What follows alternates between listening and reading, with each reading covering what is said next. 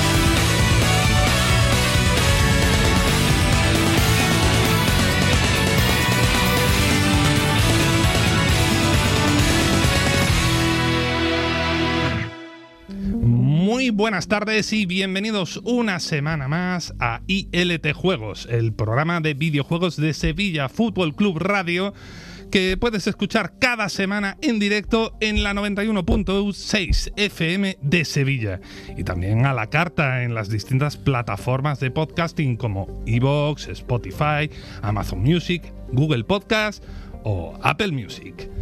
Recordaros que podéis seguirnos en estas plataformas, algo que es gratis y que a nosotros nos hace muy pero que muy felices porque nos invita a seguir haciendo más y más programas y también que podéis apoyarnos a través de iVoox por una módica cantidad para ayudarnos a sufragar los gastos del programa, algo que será recompensado con contenido especial para estos mecenas. Pero si tu economía no da ni para pagarnos el café, no te preocupes, que hay otras cosas gratis que también puedes hacer para darnos felicidad, amor y todo eso. Como por ejemplo seguir la cuenta de ILT Juegos en Twitter, o, eh, dejarnos comentarios o unirte a nuestro grupo de Telegram para charlar con nosotros y nuestra estupenda y sanísima comunidad. Dicho todo esto, toca saludar al estupendo equipo que nos acompaña en el programa de hoy y también que alguno nos cuente de qué va a ir la, la cosa esta tarde. Muy buenas, don Enrique, ¿qué tal? Will, ¿qué pasa? ¿Qué haces? ¿Cómo estás? Muy bien, ¿y tú? ¿Todo bien? Pues eh, bien, eh, creo que esta semana hay un Will que le ha pegado a otro y esperemos que salga, salga hoy todo bien, pero yo vengo un poco, vengo aterrado. Ahora yo puedo decir que yo soy el Will bueno. Sí, sí, sí, sí. Y es más clarito. ¿eh? Pues te puede durar poco eso, ¿no? Me puede durar poco. Pero, sí, sí, sí. con lo que yo lo admiro. Muy buena, don José, ¿qué tal? Hola, ¿qué tal, don Guillermo? Pues nada, has dicho saludar al estupendo equipo y yo digo, pues se va a referir precisamente al único miembro que no ha venido hoy, ¿no? Hay que ver que nos falta Mandy que está en el cumple de su pequeño momo y bueno, estamos aquí echándola de menos, como es normal, pero defendiendo la plaza. Sí, sí, besitos a nuestro unicornio que hoy nos faltará. Y en la otra esquina, allá al fondo, tenemos a Javi Nemo, nuestro final boss, vigilando que no hagamos el cafre mucho por aquí. Eh, aceptó lo de al fondo, pero allí en la esquina es como rechazado del grupo, ¿no? A mí me suena a un combate de boxeo. Claro, al, algo al fondo vale, pero allí en una esquina. Allí en la esquina con calzón Ah, rojo y azul. Tú lo que tienes que hacer, Javi, la próxima vez que te digan eso es rebotar en las cuerdas. Lo que se hace es rebotar en las cuerdas Vale. y lanzarte contra este Will bueno, ¿sabes? Vale, Con yo toda tu si me dais agua hago lo que me digáis. Yo procuro tener cuidado porque, bueno, a la que me descuido voy y imito al otro Will. y yo de Chris Rock en este caso, ¿no? Claro, chico. Vale, vale. Nada, nada. Bueno, eh, ¿alguien me cuenta de qué va a ir el programa de hoy, José, por ejemplo? Pues venga, te voy a contar yo, por ejemplo, porque esta semana volvemos a hacer uso de nuestra cara más viejuna como la semana pasada. Porque si no nos van a decir que somos un programa de actualidad y que habla poco de retro. Pero aquí la única verdad es que si una cosa tienen los chachos de ILT es que nunca sabes por dónde te van a salir. Y eso, entre otras, porque no lo sabemos ni nosotros mismos, ¿no? Así que bueno, vamos a rescatar nuestras retrospectivas en las que repasamos la historia de los videojuegos y las videoconsolas a través de sus distintas generaciones. Y vamos ya ni más ni menos que por la séptima generación. Es decir, que hoy hablaremos de Xbox 360, de PlayStation 3 y de Wii. Pero además, si eres de los que no lleva mucho tiempo con ILT Juegos, nos gustaría recomendarte también las anteriores retrospectivas de las cuales os dejaremos los enlaces porque de verdad pensamos que son buenos programas donde conseguimos sintetizar al máximo y aportar curiosidades de una parte de la historia que tanto nos gusta de los videojuegos y que pensamos que siempre es buena conocer, porque solo conociendo el pasado podemos conocer el presente y construir el futuro. Estás escuchando ILT Juego, el único programa de videojuegos recomendado para robots y también para gachos de carne.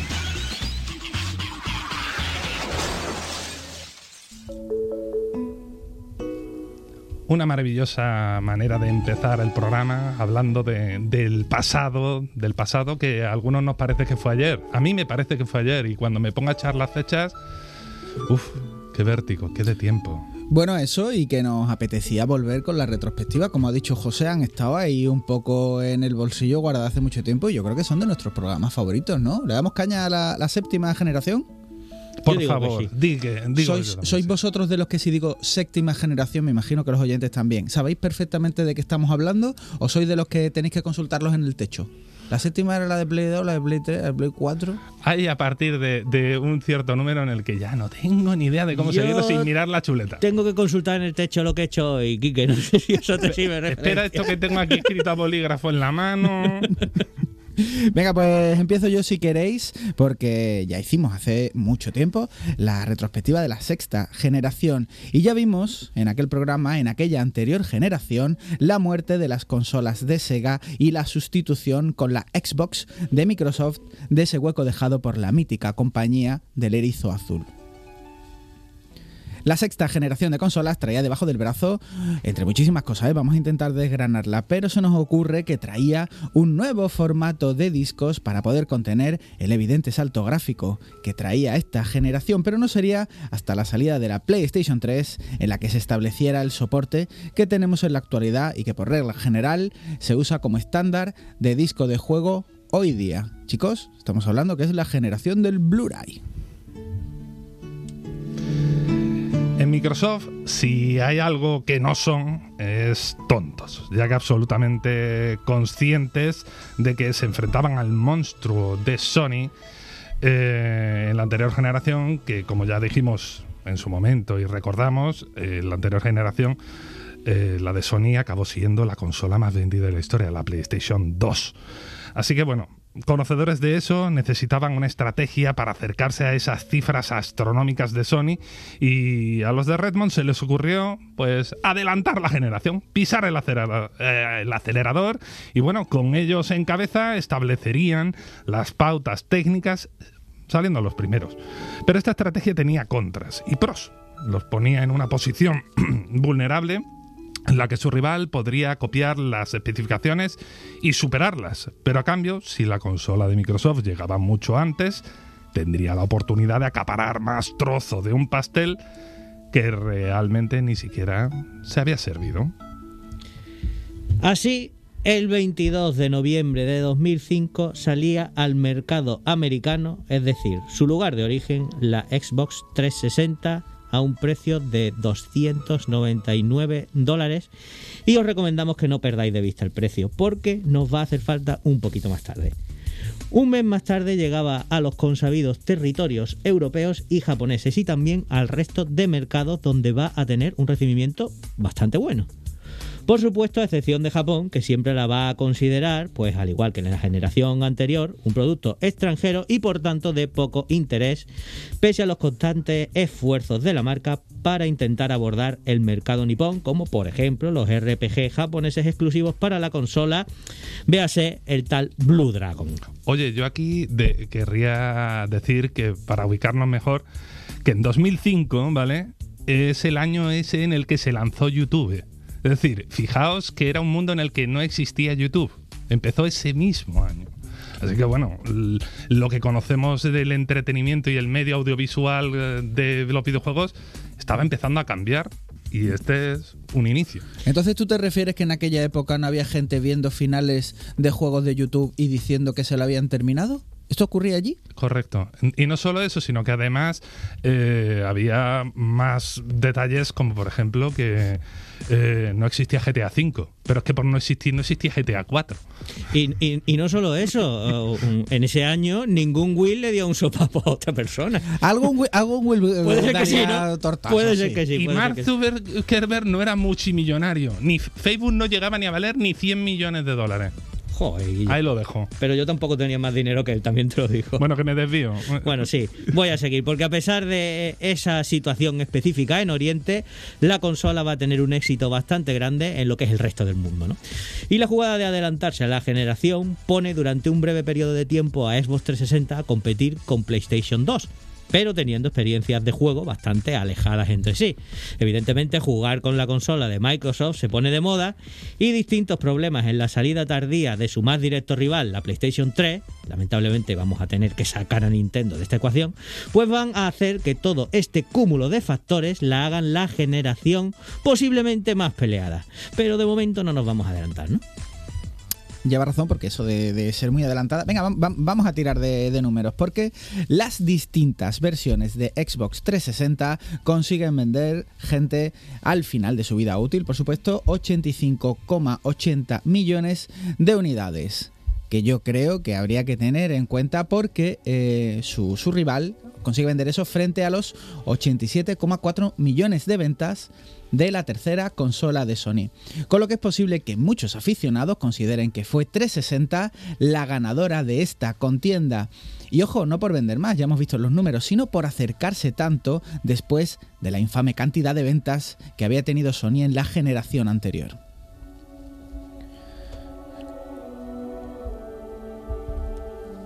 Con un procesador de tres núcleos basado en tecnología IBM, la Xbox 360 suponía un estimulante salto gráfico para su época. Pero ojo cuidado, que todo no iba a ser un camino de rosas, ya que durante 2006, es decir, cuando la consola llevaba en la calle menos de un año, Microsoft empezó a recibir multitud de quejas por el sobrecalentamiento de la consola. Chicos, no sé si, si os he traído flashes de Vietnam cuando he dicho esto.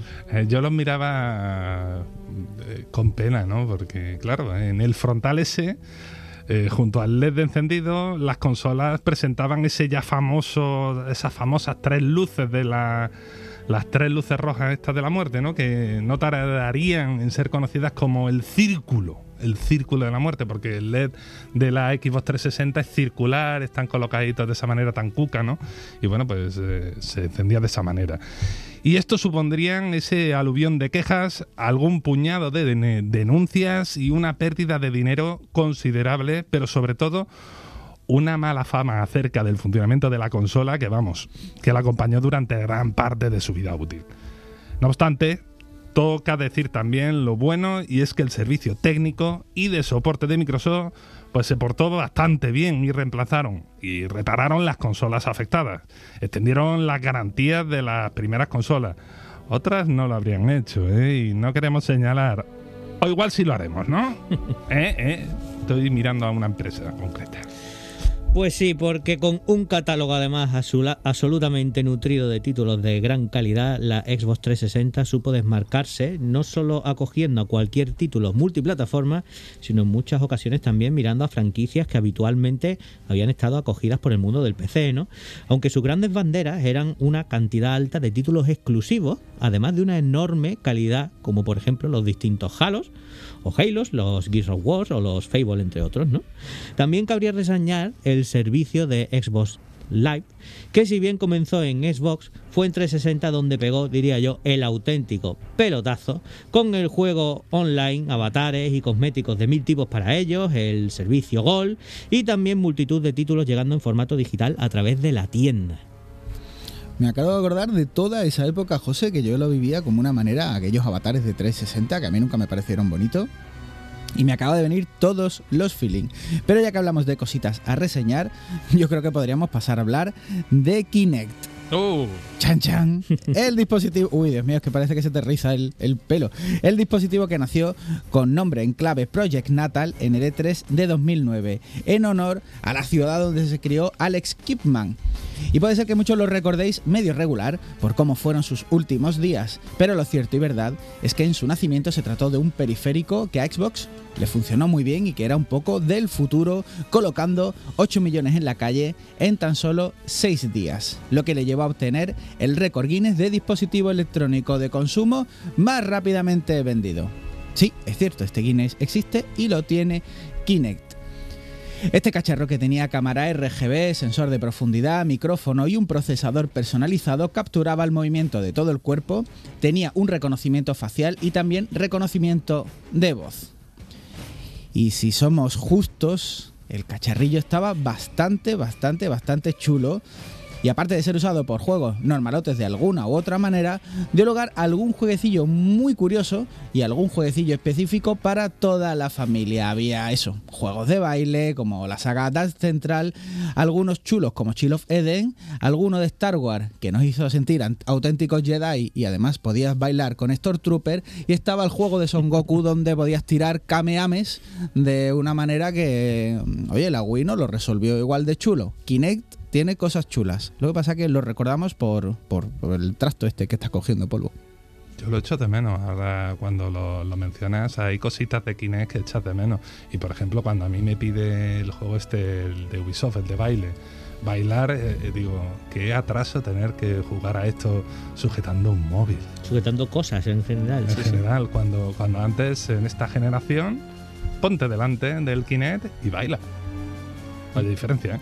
Pero bueno, juegos que tuvo este sistema, pues Xbox 360 destacados los juegos más vendidos, ¿no? Por así decirlo, sería el Kinect Adventures, el Grand Theft Auto 5, ¿qué Grand Theft Auto 5? Madre mía. El Halo 3, el The Elder Scrolls 5, es decir, Skyrim, el Minecraft, la versión de Xbox 360, el Call of Duty Black Ops, Halo 4, Call of Duty Modern Warfare 2, el Gears of War, el Gears of War 2 y Halo Reach.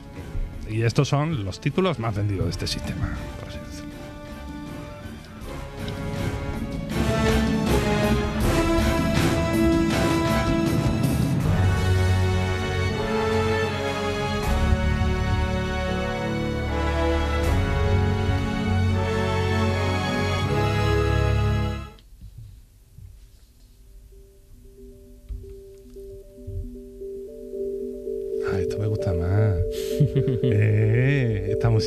Chill. Me está dando unos vives esto. Yo creo que la musiquita ya dice todo de, de- de qué consola vamos a hablar ahora, ¿no? Efectivamente es de Nintendo Wii.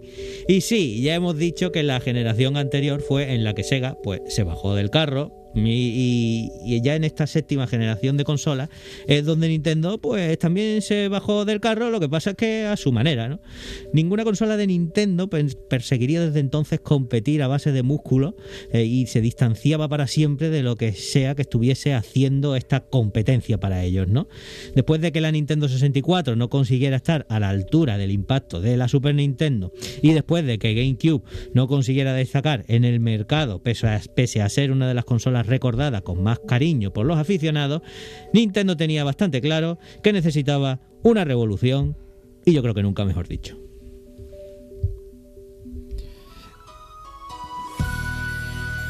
Ay, qué bonito, cuánto feeling. Es cierto, José, porque el proyecto conocido inicialmente como Revolution aspiraba a, separar- a separarse de sus competidores, huyendo de la idea de potencia gráfica como sinónimo de calidad y buscando nuevas maneras de control que permitiesen la inmersión en el juego y sobre todo, y más importante, apuntando a un target mucho más amplio que los jugadores hasta ahora habituales.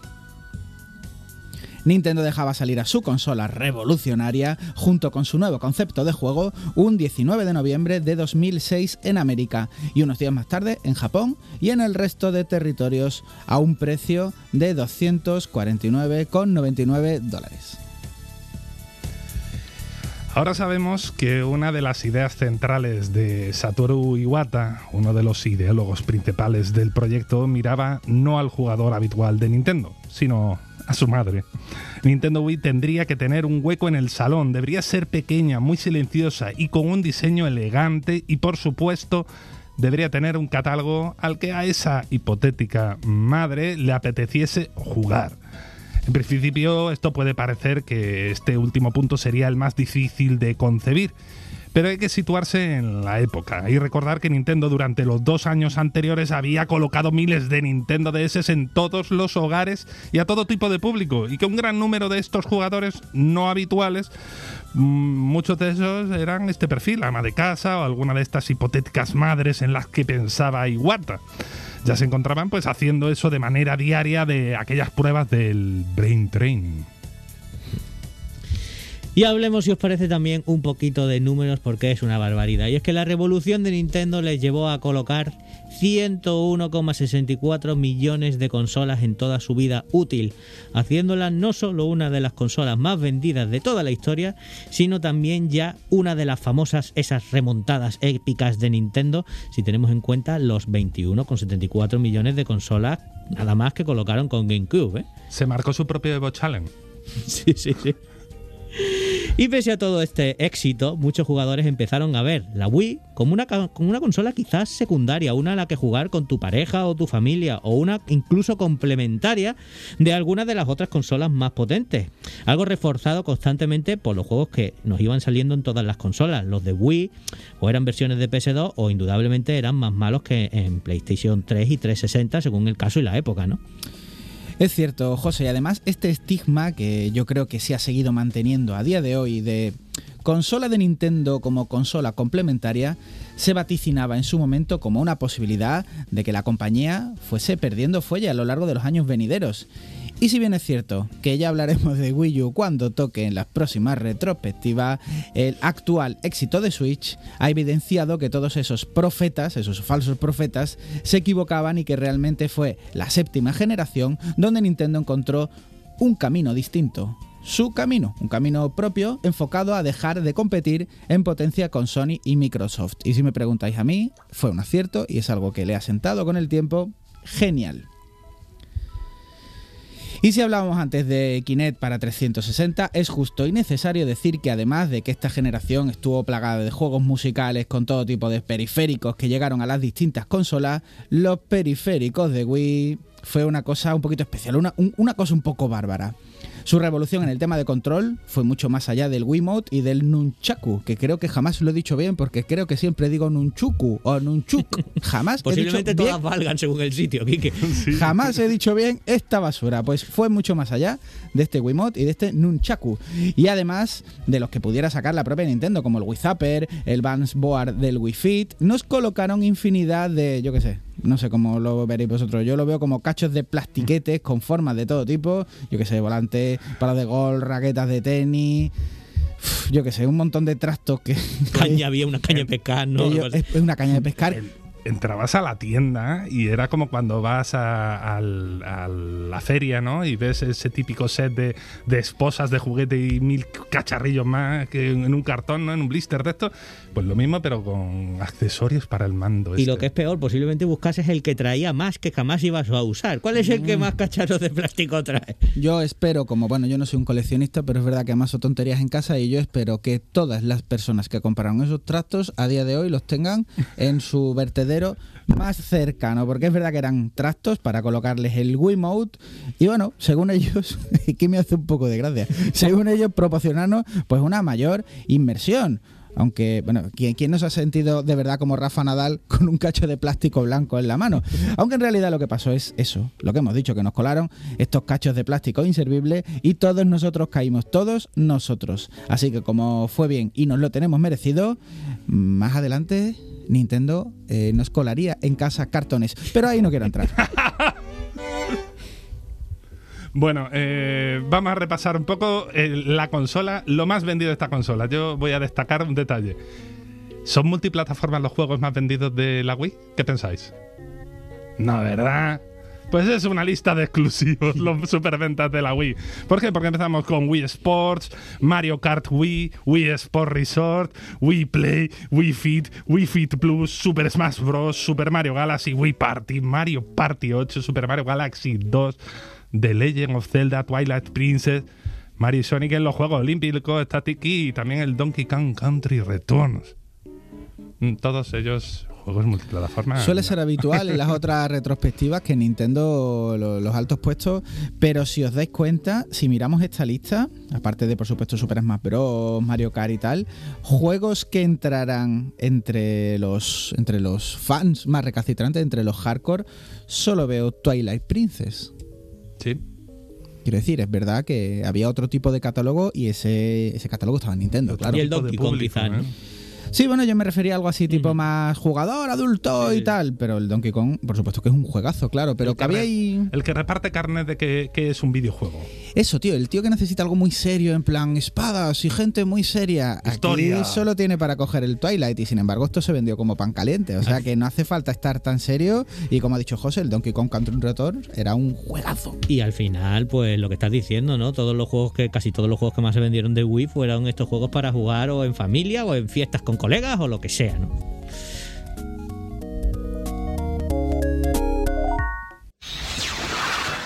Y ahora os dejamos con unos minutos musicales, recomendados por el himno sapo. Alabad todos el himno sapo.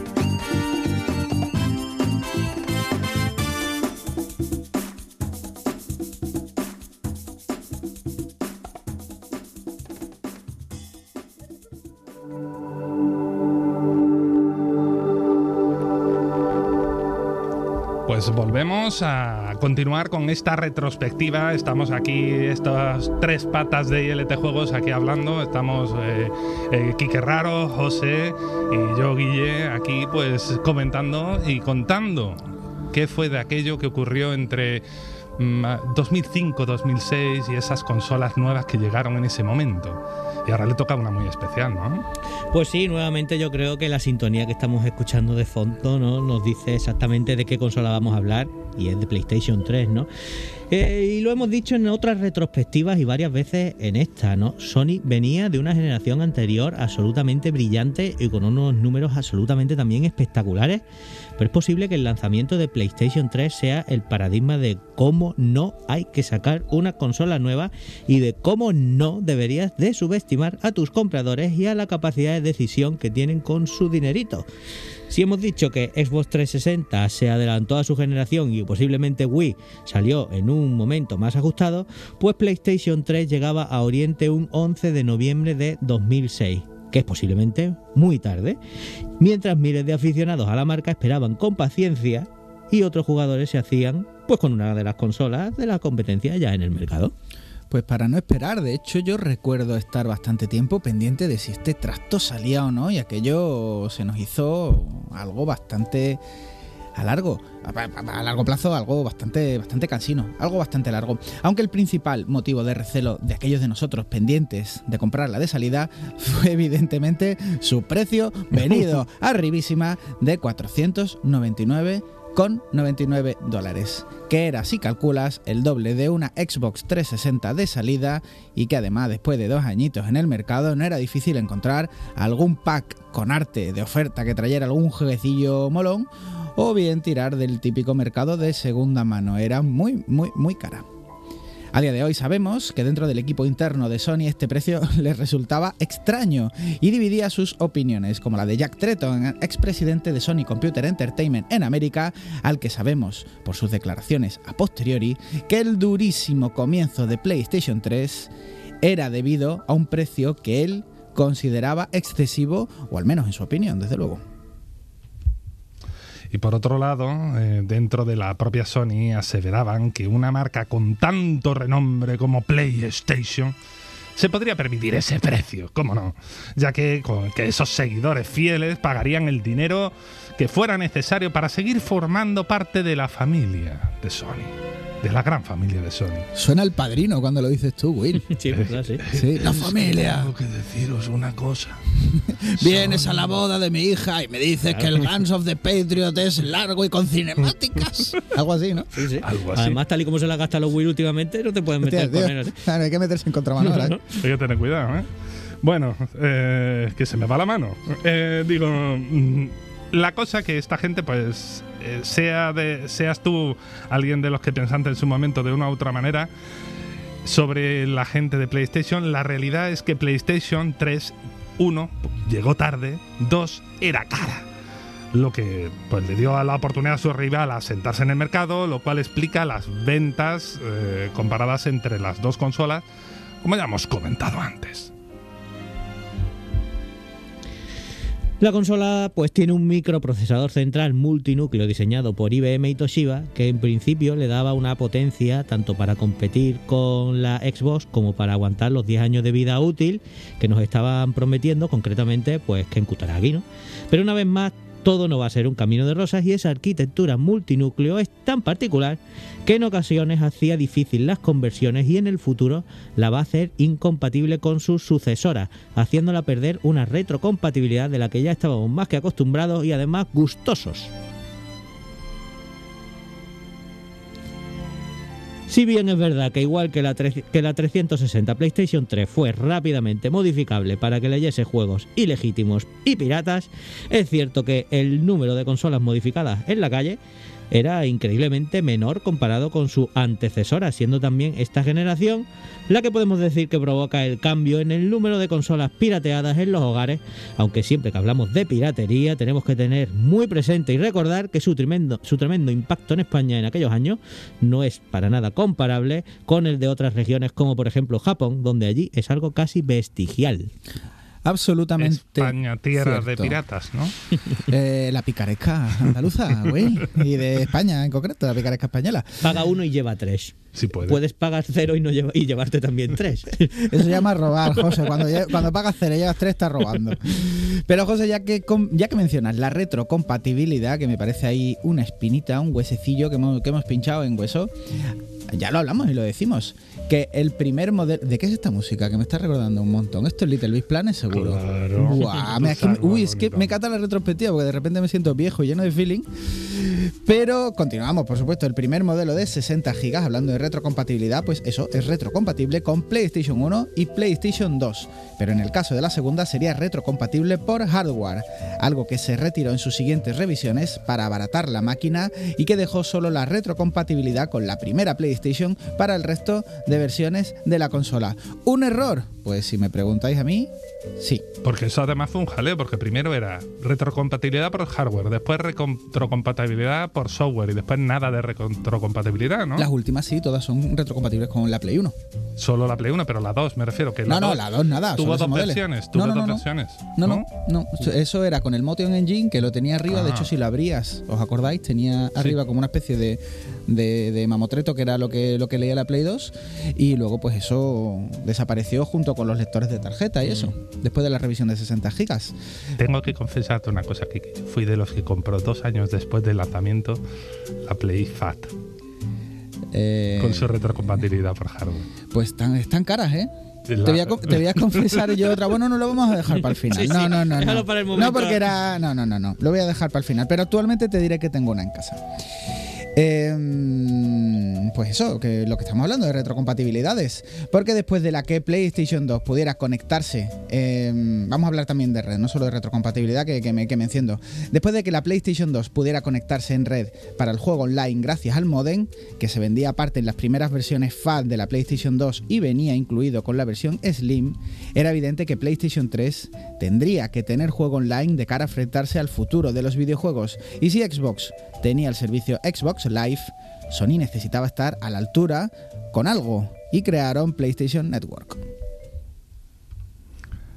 Al contrario que Xbox Live, ¿vale? PlayStation Network permitía jugar en red a los usuarios de Sony sin que el servicio costase ni un solo céntimo.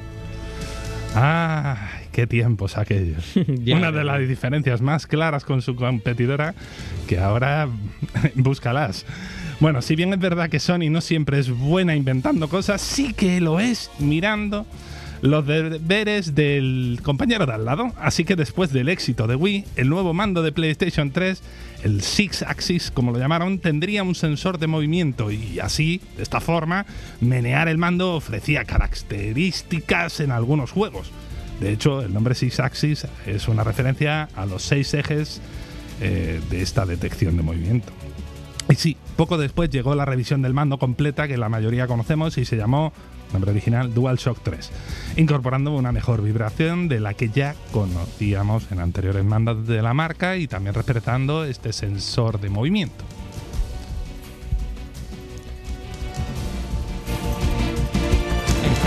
A mis compis que se salen de la pelleja con el tema, no es para menos. En bucle me lo pondría. en bucle. Bueno, y como gran innovación de la nueva consola, muchos de los juegos del catálogo de su salida y también de poco tiempo después incorporaban los movimientos de este Six Axis dentro de la jugabilidad. Si bien es verdad que en la mayoría de los casos pues parecía un poco metido con calzador y daba la impresión que los desarrolladores habían casi sido obligados por Sony. Con lo cual ninguno de esos juegos son recordados pues precisamente bien por el buen funcionamiento de este sensor de movimiento, ¿no? Y muchos dirán que gracias a Dios, poco a poco pues los juegos dejaron de utilizarlo hasta quedar prácticamente extintos. No hemos agradecido esto lo suficiente todavía. Y yo cada vez que me enfrento a PlayStation Now desde el PC y quiero jugar con un mando que no es el de Play 4 porque no lo tengo, no puedo. Es verdad Me- que ¿qué pasa? Cuando la emulas, yo eso no me, lo he hecho. me encuentro incompatibilidades. No, no hay gente Si que lo quieres- salva y con un mando de Play 5 juega a eso, pero yo no lo he conseguido Si- en mi ordenador. Si tú quieres Así- jugar al, yo que sé, al Lair, por ejemplo, que era una, una puñetera mierda, un juego genial estropeado por esto, ¿qué pasa? Si tienes un mando de Play 4, puedes. Si tienes un otro mando, no. ¿Recuerdas el juego del patito? Sí, sí, ese está muy chuli. Que era patotástico. Era patotástico. Eh, Ahí no estaba mal, ¿eh? Rabandab, ¿no era? Rabandab. Rabandab. Rabadak. Sí, qué guapo.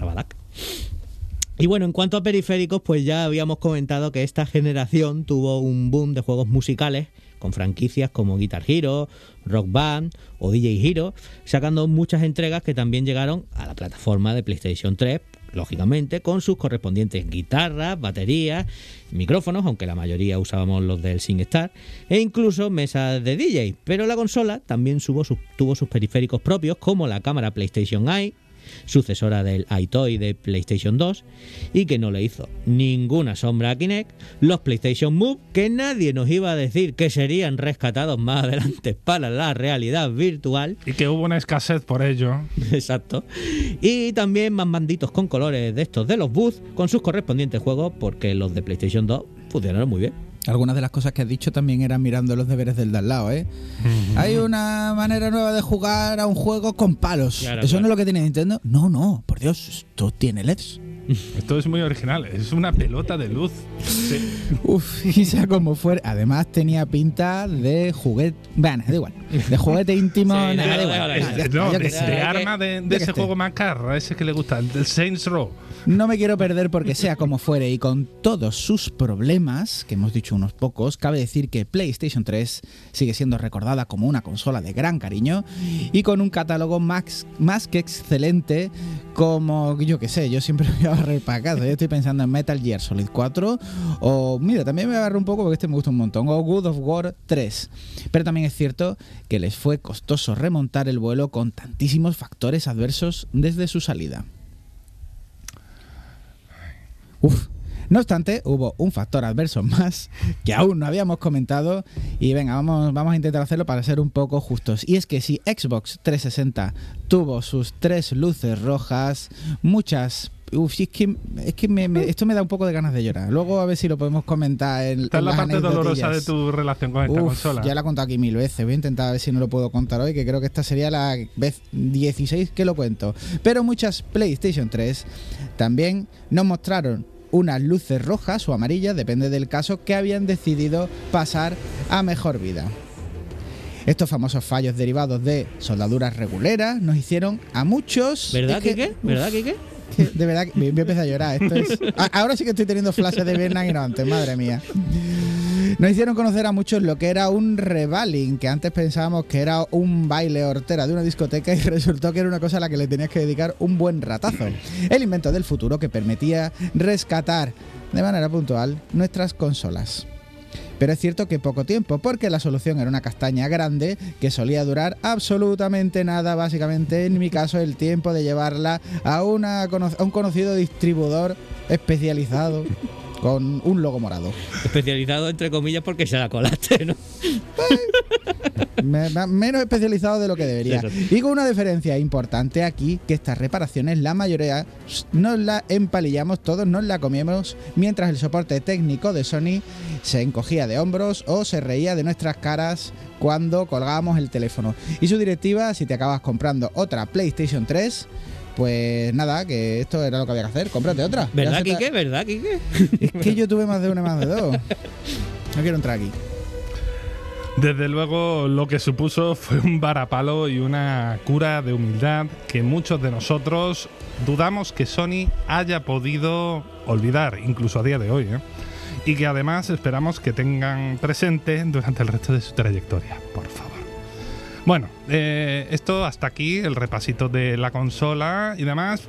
¿Qué títulos fueron los más vendidos de esta Play 3? ¿Cuáles?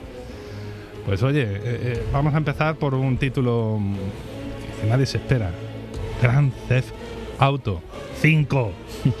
Porque ese juego lleva ya tres generaciones con nosotros. Y algunos dicen, y las que quedan. Bueno, eh, Gran Turismo 5, The Last of Us, Uncharted 3, Drake Deception, Uncharted 2, Among Thieves, Metal Gear Solid 4, Guns of the Patriot. Este juego lo tengo en el corazón. Eh, Batman Arkham City, Gran Turismo 5 Prólogo, God of War 3, Gran Turismo 6. Bueno, si sigo aquí, la lista es enorme. Mm, Tengo aquí un montón. Pero bueno. No, no, pero llega hasta el final, por favor, o por lo menos el último. Sí, sí, sí, llega hasta el final, hombre. Llega hasta el final, hombre. venga, lo- lo- juegazo. Se ha, cort- se ha cortado en ese y no en otro por algo en concreto, hombre. Ya, ya, ya veo. Call of Duty aquí. Modern Warfare 2, Motor Storm, Call of Duty Black Ops, Heavy Rain, Little Big Planet, Final Fantasy 13, Grand Theft Auto 4, otro Grand Theft, Uncharted, el primero, Drake's Fortune, el Resistance Fall of Man, la colección de God of War, el Devil May Cry 4, el Killzone 2, el Infamous, el Call of Duty 4 Modern Warfare, el Call of Duty World at War y para rematar esta lista. Corta ahora, corta ahora, corta ahora. Demon Souls. Ah, qué casualidad, el Demon Souls es un gran juego de From. Oiga, señor, ¿tiene usted cinco minutos para que le cuente las excelencias de los juegos de From Software? ¿Quiere que se lo diga? Verá, los juegos de From Software son juegos difíciles, pero es verdad que si no sé qué. bla, bla, bla, bla, bla, bla, bla, bla. bla.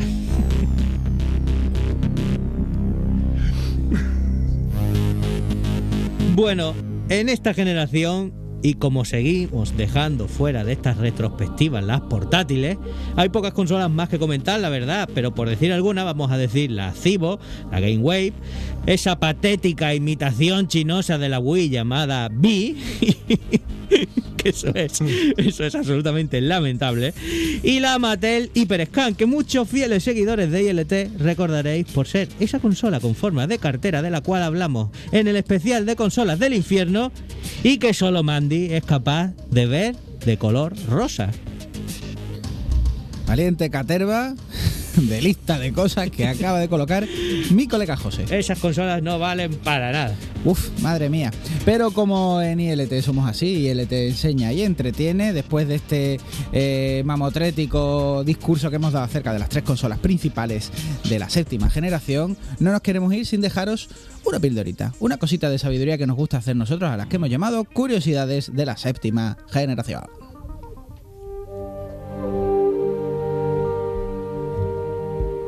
Cuéntame, por favor. Y empiezo yo antes Tengo de volver Sí. Y empiezo yo antes de volver a llorar, recordando lo que es un revaling. Voy a empezar diciendo que la 360 tuvo un periférico para poder reproducir películas en HD DVD de hasta 30 gigas. Este formato fue abandonado rápidamente y los de Microsoft llegaron a negociar con Sony el sacar una unidad Blu-ray externa. Como podréis imaginar, que no lo tenéis ninguno en vuestras casas, esto jamás se llegó a cristalizar. Es Xbox 360 donde muchos conocemos ese concepto de logro, los logros, que dan nombre también a este programa, que luego PlayStation 3 fusilaría con sus trofeos. Ya nos copian las ideas, ¿eh? Pero una vez, una búsqueda rápida de estas de internet parece indicar que no se inventó nada y que quizás ese concepto habría que buscarlo en el Emotion de Amiga y que quizás ese concepto habría, bueno, pues ser más antiguo de lo que aquí pensamos. Pero sea como fuera, es cierto que lo que sí hizo Xbox 360 fue innovar, fue popularizar el concepto del logro tal y como lo conoce- conocemos hoy. Y es algo que han terminado integrando de alguna manera casi todas, o todas, ya que sé, eh, las consolas posteriores y las plataformas de PC, tanto que a día de hoy se nos haría raro si un juego saliese sin ellos. Es que necesitamos los logros y los trofeos la insignia. Sí, si me pones así, si me apuras, sí. Para, sí, para, para, para obviarlos, ignorarlos, muchos de nosotros. Para sufrir por, por ese el FOMO, ¿no? El nombre de Xbox 360 lo eligió su público potencial eh, tras una serie de encuestas, tra- tras la que la compañía pues descartase por completo el llamarla Xbox 2 para que la gente la pudiera comparar a lo mejor con esa PlayStation 2 y la viera inferior que su posible futura rival si se terminase llamando PlayStation 3, que ya os decimos que fue que sí, porque creatividad la justita y la mañana esa de ponerles nombre a la manía eh, de ponerles nombre a las consolas de Sony pues suele ser la misma que el equipo de marketing se tiene de ir rápido por ese día si tienen clase de Aquagym, por ejemplo. Es verdad que le dedica un poco rato a ponerle nombre a esta basura, ¿eh? Oye, pero me funciona, ¿eh? Yo con lo de los nombres de Xbox me lío un montón. Sí. Sí. Sí, yo creo que entraron en una vorágine ya complicada. Ellos mismos se metieron en el problema. A ver, ordénamelas. Primera, la Xbox. Luego, la Xbox 360. ¿Primero la Xbox One o la Xbox One? ¿Cuál va primero? Nosotros todavía con esto de que el inglés lo dominamos regular, pues lo llevamos Sí, mejor. sí. Pero tú imagínate un angloparlante lo, lo mal que los. La. Xbox One y el nota. Hostia, esta ya la tengo, creo. Que voy a comprar esto otra vez. ¿Te imaginas? Que, ir a una tienda y decir, yo quiero la 1. Sí. Y que le colocasen, pues toma la 1. Quiero una y se la Xbox dan con One. la caja, ra- ¿Tú? con la caja roída y dices, ¿esta qué es? O mi niño quiere una Xbox 360 y el padre, pero tengo que comprarle las 359 anteriores para que pille esto. En cualquier caso, chicos, hemos hablado de Kinect, pero no os hemos dicho su principal utilidad en la vida real, porque servía para localizar fenómenos paranormales. Sí, sí, no reíros porque esto de verdad que no nos lo inventamos. Es la cuarta película de Paranormal Activity, cansado ya de que la excusa central fuesen las cámaras colocadas por la casa en las anteriores entregas. Es un nuevo y flamante Kinect de los muchachos, el trasto que se dedica a identificar los sucesos inexplicables que suceden. Pasaos por la película si queréis ver un montón de cosas que no puede hacer Kinect, como usarse de cámara infrarroja mientras vemos cómo toda la estancia se llena de puntitos verdes, o cómo hace de cámara de vigilancia nocturna, o cómo puede captar ectoplasma. Eh, mira, yo qué sé. Oye, que Kinesa usa para cosas muy bizarras, Sí, sí, ¿eh? sí. Yo, yo me creo que puedo hacer eso, ¿eh? Lo, de- lo del ectoplasma quizás no, pero lo otro sí que, Que sí. había cositas en Windows que se podían Ah. hacer. La verdad es que la gente le dio, cuando se pudo conectar ya al PC, no veas la que liaron ahí. Bueno, seguimos. El mando de Xbox pasó de ser casi un chiste en su generación anterior. Nos referimos a ese tocho, al duque eh, de Duke, ¿no? El gordo, el, el único mando que tenía que levantar entre dos jugadores. Bueno, a pesar de ser uno de los mandos más populares de los aficionados por ser muy ergonómico, eh, eso, que pasa este a serlo. Es decir, el de la 360 es que eh, se vuelve ubicuo. Y eso a pesar de su cruceta, la cruceta del mal. Eh, tanto que, bueno, eh, eh, llega a ser el mando de preferencia también de los jugadores de PC y también por su compatibilidad en la mayoría de los juegos. ¿no?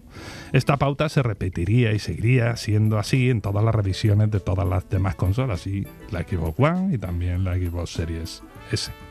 Hay que decir también que Microsoft hizo un trabajo importante en esto de que en los juegos de PC aparecieran los botones del mando de Xbox. Entonces, eso vino muy bien, ¿no? Pasamos al nombre de Wii, porque el nombre de Wii es la suma de dos conceptos. Por un lado viene obviamente del inglés Wii, que pretende inspirar jugar, jugar juntos, y por otro la sustitución de esa E por dos Is, que pretende referenciar dos Wii Modes, es decir, otra alegoría de jugar juntos. Venga, la siguiente no es una curiosidad porque la sabéis absolutamente todos, pero creo que nos iba a doler no decirla. Los primeros modelos de, de Wii son retrocompatibles con juegos de su antecesora, la Nintendo GameCube. Y la consola tiene escondido puertos de mandos y memory card en su parte de arriba si la consola está de pie, por supuesto. Tapada eso sí con una elegante tapita como le gustaba a Satoru Iwata del color de la consola para que una madre la viera y dijera, madre mía, qué bonita, qué chiquitita, qué silenciosa, qué bonita es. ¿Qué pasó? Que los siguientes modelos, que abarataban costes, ya no eran retrocompatibles y no traían tapita alguna que escondiese absolutamente nada. Yo aquí esta no puedo pasarla, sobre todo después de, lo tuyo, Quique, porque las pruebas de rendimiento de la Play 3 arrojaban que el trasto, ese trasto, era capaz de funcionar sin problemas 63 horas a una temperatura ambiente de 43 grados centígrados. Eh, este test es guay, ¿eh? Funcionó para que no se calentasen y se... ¡No! ¡Revaling! Te para pasa, mí te revaling. pasa por vivir en Sevilla aquí. Y Que tratarla... se cargó ese test. Ah, tú que confiabas demasiado en la ingeniería. Claro, que venga un japonés aquí a la calle Sierpes Claro, claro. en agosto a las 3 de la tarde y que haga sus pruebas. Los entornos de prueba hay que hacerlo en Sevilla, o en Écija, o en Texas. Y los otros en Alaska. Por así. Y los fríos en otro sitio con mucho Correcto. frío. Nada de eso de en un laboratorio. Los primeros modelos de PlayStation 3 venían acompañados de una fuente de letra que muchos considerábamos que guardaban un sospechoso parecido con las utilizadas en la trilogía de Spider-Man de Sam Raimi. Las versiones por internet son un poco varias ya que ambos productos pertenecían a Sony, pero que sepamos a día de hoy no hay una respuesta oficial más allá de que se cambió en mitad de la generación porque resultaba entre comillas más fácil de leer a la tipografía que usan a día de hoy pues PlayStation 4 y PlayStation 5. ¿no? Cierto. Y hablando de Play 3, la PlayStation 3 es la quinta y la última consola de Sony diseñada por Ken Kutaragi, es decir, que diseñó la Play 1, la Play 2, la Pocket Station, la PSP y por último esta PlayStation 3. Ken Kutaragi, que lo queremos mucho porque es el padre de PlayStation. Ya sabéis que el resto, eh, lo sabéis de sobra, son obras de Mark Cerny. PlayStation 3 parece ser la favorita en momentos íntimos, ya que un estudio Oh. del sitio web Pornhub revela que casi la mitad de usuarios a través de la consola en el momento del estudio, eh, pues, pues eso, estaban ahí un poquito liados con estas páginas web, ¿no? Cuidados padres que prohíben internet sin supervisión a los pre- preadolescentes que pueden entrar por otros aparatos del hogar que menos se lo esperen.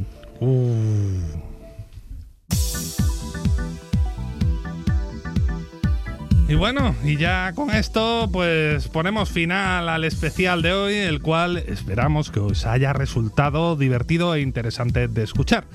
Recordaros nuevamente que podéis buscar ILT Juegos en vuestras plataformas de podcast favoritas y en las redes sociales y suscribiros, que nos haréis muy felices, leñe. Pero todo lo bueno llega a su fin y así toca despedirse del equipo. Quique, encantado. Un placer, Zagal. Nos vemos en siete días. Hasta la próxima semana, José. Adiós, os quiero mucho. Final Boss. hasta Ha sido un placer, señores. Y aquí este Guille se despide. Un placer estar aquí con vosotros como cada semana. ¡Nos vemos! Mira, que he pensado que el tocho que te he mandado antes, de cerca de tres minutos, no es lo suficientemente largo. Así que quiero añadir cosas que se me habían olvidado. Eh, empiezo. Meow, meow, meow, meow, meow, meow, meow, meow, meow, meow, meow. Meow, meow, meow, meow, meow, meow, meow. Meow, meow, meow, meow, meow, meow, meow, meow, meow. Meow, meow, meow, meow, meow, meow, meow, meow, meow, meow.